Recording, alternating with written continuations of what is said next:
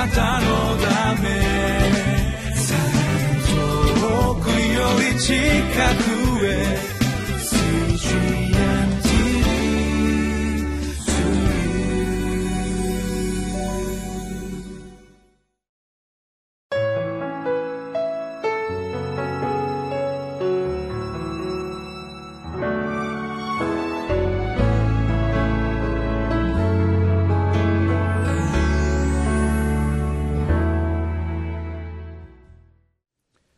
今日は5月30日火曜日。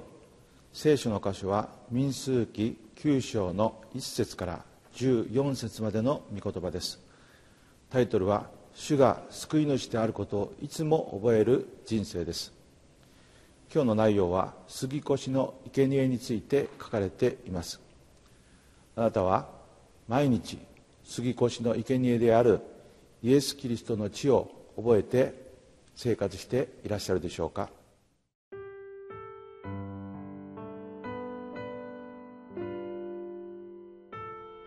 民数記9章。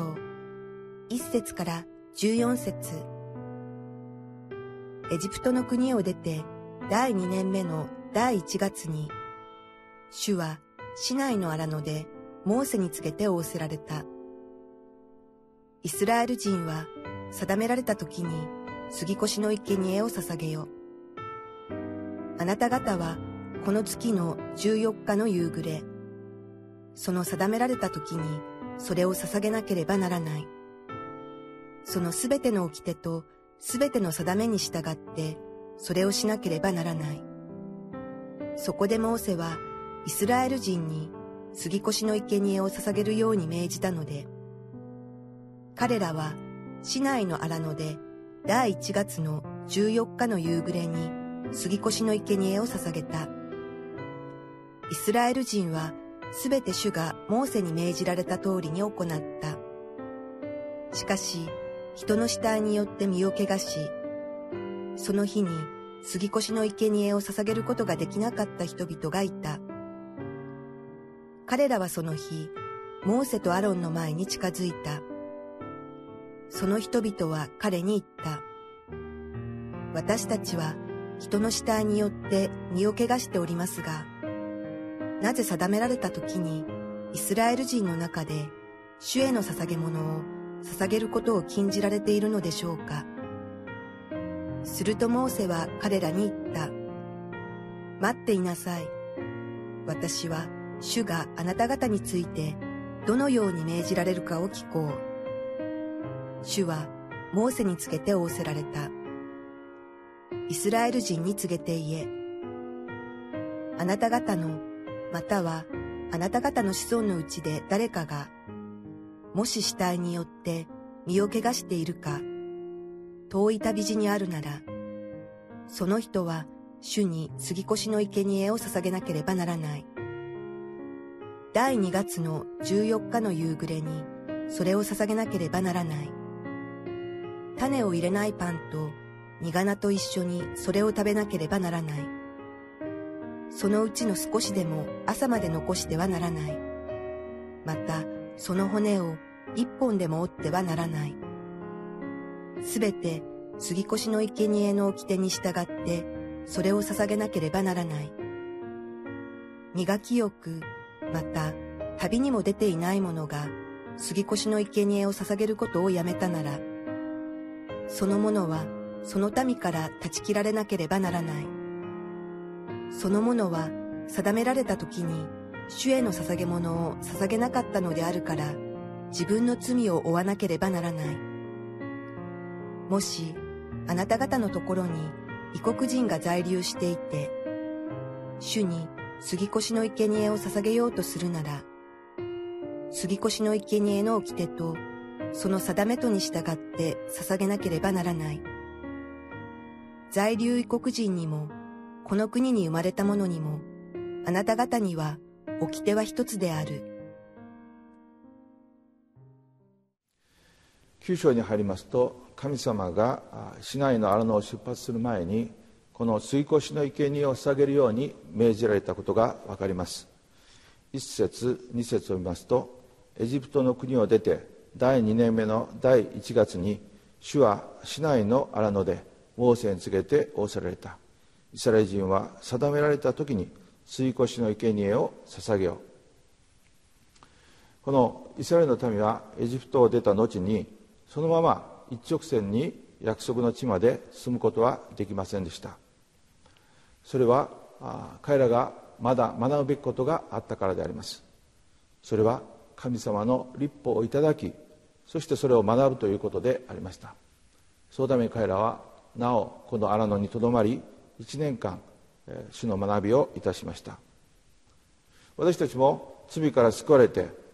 その喜びに満たされる時にすぐにでも主のために使いたいそのように思う時があります。しかし重要なことはまず私たちが神の民として整えられるということであります。その整えは神様の御言葉によって整えられるということであります。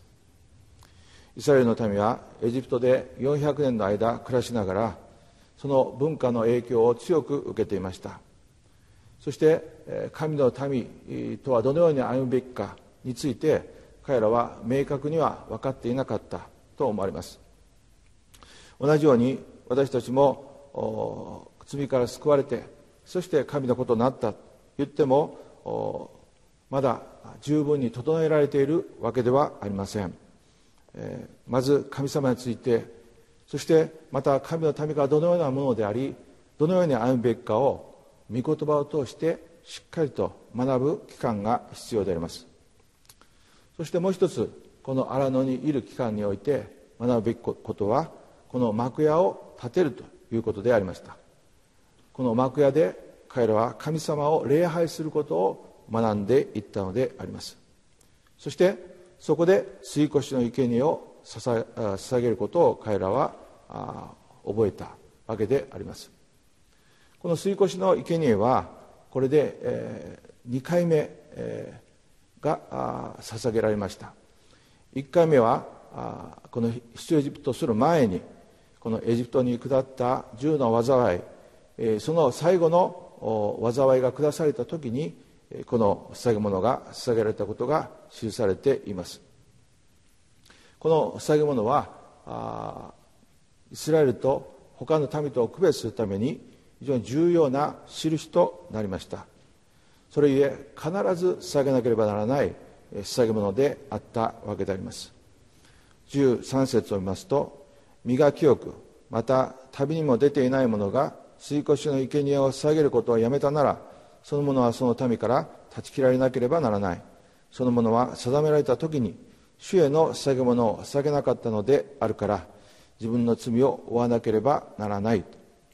いうふうに書かれています。しかしこの吸い越しの作業物をするためには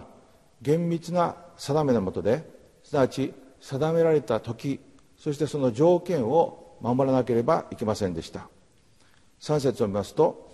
あなた方はこの月の14日の夕暮れその定められた時にそれを捧げなければならない。その全ての掟と全ての定めに従ってそれをしなければならない。そのように書かれています。それゆえにこの定められた時すなわち第1月の14日の夕暮れにですね遠くに旅立っていたとかあるいは死体によって身を怪我してそして捧げられないそのような場合にはこの捧げ物を捧げることができないということになりました。そのままではそのような人はこの民から断ち切られるそのような恐れがあったわけであります。それゆえ何節でこのような質問がなされました。その人々は彼に言った。私たちは人の死体によって身を汚しておりますがなぜ定められた時にイスラエル人の中で主への捧げ物を下げることを禁じられているのでしょうか？このような質問に対して神様はその時をですねこの変えてすなわち第 2, 月の14日の夕暮れに変えることによってその汚れを清めそして改めてこの捧げ物を下げることを許されました。10節11節見ますとイスラエル人に告げて言えあなた方のまたまたはあなた方の子孫のうちで誰かがもし死体によって身を汚しているか遠い旅路にあるならその人は主に吸い越しの生贄を捧げなければならない。第2月の14日の夕暮れにそれを捧げなければならない。種を入れないパンと、えー、煮花と一緒にそれを食べなければならない。このように言われているわけであります。以上が今日の箇所の主な内容ですけれども私たちはここから何を学ぶことができるんでしょうか。それはこの杉越の生贄の重要性ということであります。この杉越の生贄はエジプトを出発する時にも捧げられ、え重要なものでありましたけれどもまたこの荒野からあ約束の地に向かって出発するその時にも捧げられた重要な捧げ物でありました。そしてそれ以降この捧げ物はあ祭りとして、えー毎年イスラエルの中で覚えられるようになったわけであります。ではこの吸い越しの生贄とはあ新約において、えー何を意味するんでしょうか。それはイエス・キリストご自身であります。第一ペテロの一章の18節19節でご承知のようにあなた方が父祖伝来の虚しい生き方からあがない出されたのは銀や金のような朽ちるものによらず傷もなく汚れもない子羊のようなキリストのたっとい地によったのです。とあります。このイエス様の十字架の知潮は私たちがこの罪の中から救われるために絶対的に必要な捧げ物であります。そしてそれだけではなく毎日私たちが新しい一日を始める上でも重要な捧げ物だということであります。ですからイエス様の知潮はこのイエス様を信じる時だけに必要なのではなくて毎日の生活において必要だということであります。ですからある先生は、えー一日を始められる前にまずこのように祈るそうです。イエス様の血潮によってあがなわれそして義とされたことを感謝します。まずこのことを告白し、えー一日を始め祈られるということであります。もう一つ重要なことはこの生贄はあ常に必要であると同時に必ず必要なものであるということであります。このイエス様の血潮のない民は神の民とは言えません。たとえそこに一緒に住んでいた在留異国人そのような人であっても彼らには割礼が要求されそして同じようにこの吸い越しの捧げ物を捧げることが要求されたわけであります。私たちはよくこの教会に通っていればそしてまたある程度聖書に従って倫理的な生活をしていればクリスチャンだと思っているかもしれませんけれども実はそうではありません。私たちに必要なことは明確なキリストによる改心とその地による洗いであります。そのような経験が必ず必要だということであります。その時に私たちは神の民として歩み続けることができるということです。